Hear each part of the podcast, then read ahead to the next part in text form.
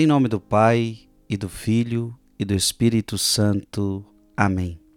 Deus abençoe você, meu irmão, minha irmã, toda a sua família. Um bom domingo para você. Hoje é dia 3 de março e eu quero recordar a você que nós estamos vivendo a quaresma da igreja. É, a quaresma da igreja vai até dia 31 de março. E nós estamos desde o dia 14 de fevereiro acordando às 4 horas da manhã. Gente, milhares de pessoas estão acordando na madrugada para rezar. Eu quero convidar você, você que ainda não está conosco, venha rezar com a gente. Então, o desafio para você é amanhã. Amanhã. Venha rezar com a gente às 4 horas da manhã. Já coloca o seu relógio para despertar. Frei em plena segunda-feira? É, em plena segunda-feira. Vamos fazer essa semana de oração. Já pensou nisso? Essa semana de oração às quatro horas da manhã. Nossa, Frei, mas eu vou perder muito sono. Faça a experiência. Milhares de pessoas estão fazendo, estão amando, estão se tornando mais fortes. Então eu quero desafiar você, eu quero convidar você, tá bom? Amanhã eu espero você às quatro horas da manhã. Eu tenho certeza que você não vai se arrepender. Eu tenho certeza disso. Hoje eu quero meditar com você Êxodo, capítulo 20, versículo de 1 a 17. Eu vou lendo e já vou explicando. Mas o que, que é interessante nesta palavra? Aqui nós vamos encontrar a origem dos dez mandamentos. É. Você tem que entender que os dez mandamentos não foram criados pelo Frei Gilson. claro que não. Mas também não foi criado por, não foi criado por Moisés. Foi Deus quem deu a Moisés os dez mandamentos.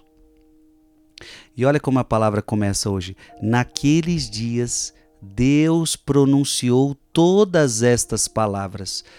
Então, quem pronunciou os dez mandamentos foi Deus. Os dez mandamentos vêm de Deus, minha gente. Então, qual é a origem dos dez mandamentos? Então, à medida que a gente ler a palavra, eu quero ir destacando para você: olha, aqui está o primeiro mandamento, aqui está o segundo mandamento tá?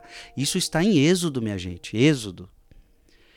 Então Deus pronunciou todas essas palavras: Eu sou o Senhor teu Deus, que te tirou do Egito, da casa da escravidão.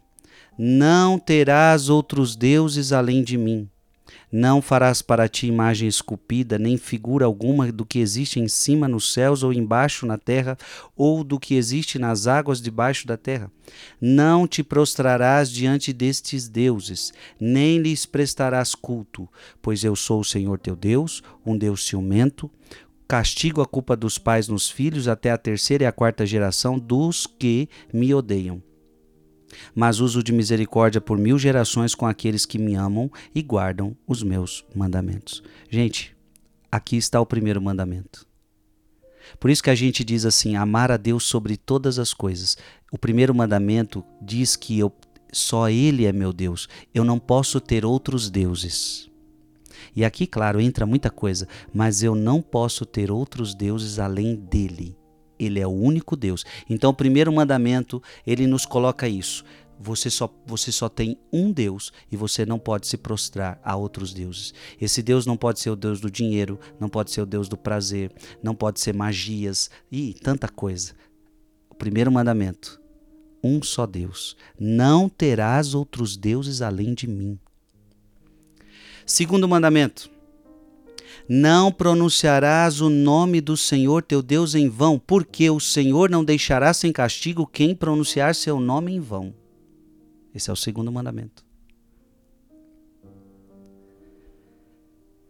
Lembra-te, lembra-te de santificar o dia de sábado. Trabalharás durante seis dias e farás todos os teus trabalhos, mas o sétimo dia é o sábado, dedicado ao Senhor teu Deus. Não farás trabalho algum, nem tu, nem teu filho, nem tua filha, nem teu escravo, nem tua escrava, nem teu gado, nem o estrangeiro que vive em tuas cidades, porque o Senhor fez, um, fez em seis dias o céu, a terra e o mar e tudo que eles contêm. Mas no sétimo dia descansou, pois o Senhor abençoou o dia de sábado e o santificou. Terceiro mandamento.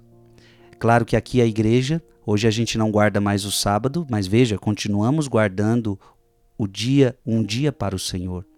Agora nós guardamos o domingo, porque o domingo é o dia da ressurreição. E já desde a era apostólica, eles deixaram de guardar o sábado para guardar o domingo, os apóstolos, porque domingo era o dia do Senhor, o dia da ressurreição. Mas veja que aqui está o terceiro mandamento. Honra teu pai e tua mãe para que vivas longos anos na terra que o Senhor teu Deus te dará. Quarto mandamento. Não matarás. Quinto mandamento. Não cometerás adultério. Nono mandamento. E também tem a ver com o sexto mandamento: não pecar contra a castidade. Não furtarás. Sétimo mandamento. Não levantarás falso testemunho contra o teu próximo. Oitavo mandamento. Não cobiçarás a casa do teu próximo, não cobiçarás a mulher do teu próximo, nem seu escravo, nem sua escrava, nem seu boi, nem seu jumento, nem coisa alguma que lhe pertença. Décimo mandamento. Palavra do Senhor. Olha, você viu o que o Frei foi fazendo com você hoje? Eu li a passagem de Êxodo, capítulo 20, versículo de 1 a 17. E eu fui te mostrando os dez mandamentos aqui. E quando Jesus vem, ele diz que ele não, não vai abolir nenhum mandamento. Interessante isso. Jesus não aboliu os mandamentos que Deus havia dado a Moisés. Então o que, que eu quero dizer? Os mandamentos de Deus continuam valendo Jesus disse que não ia tirar nenhuma letra dos mandamentos. Pelo contrário, ele deu plenitude aos mandamentos, ele aperfeiçoou os mandamentos. Então, meu irmão, minha irmã, nunca se esqueça que Deus nos deu os mandamentos para que a gente os siga. Que Deus te abençoe em nome do Pai, do Filho e do Espírito Santo. Amém.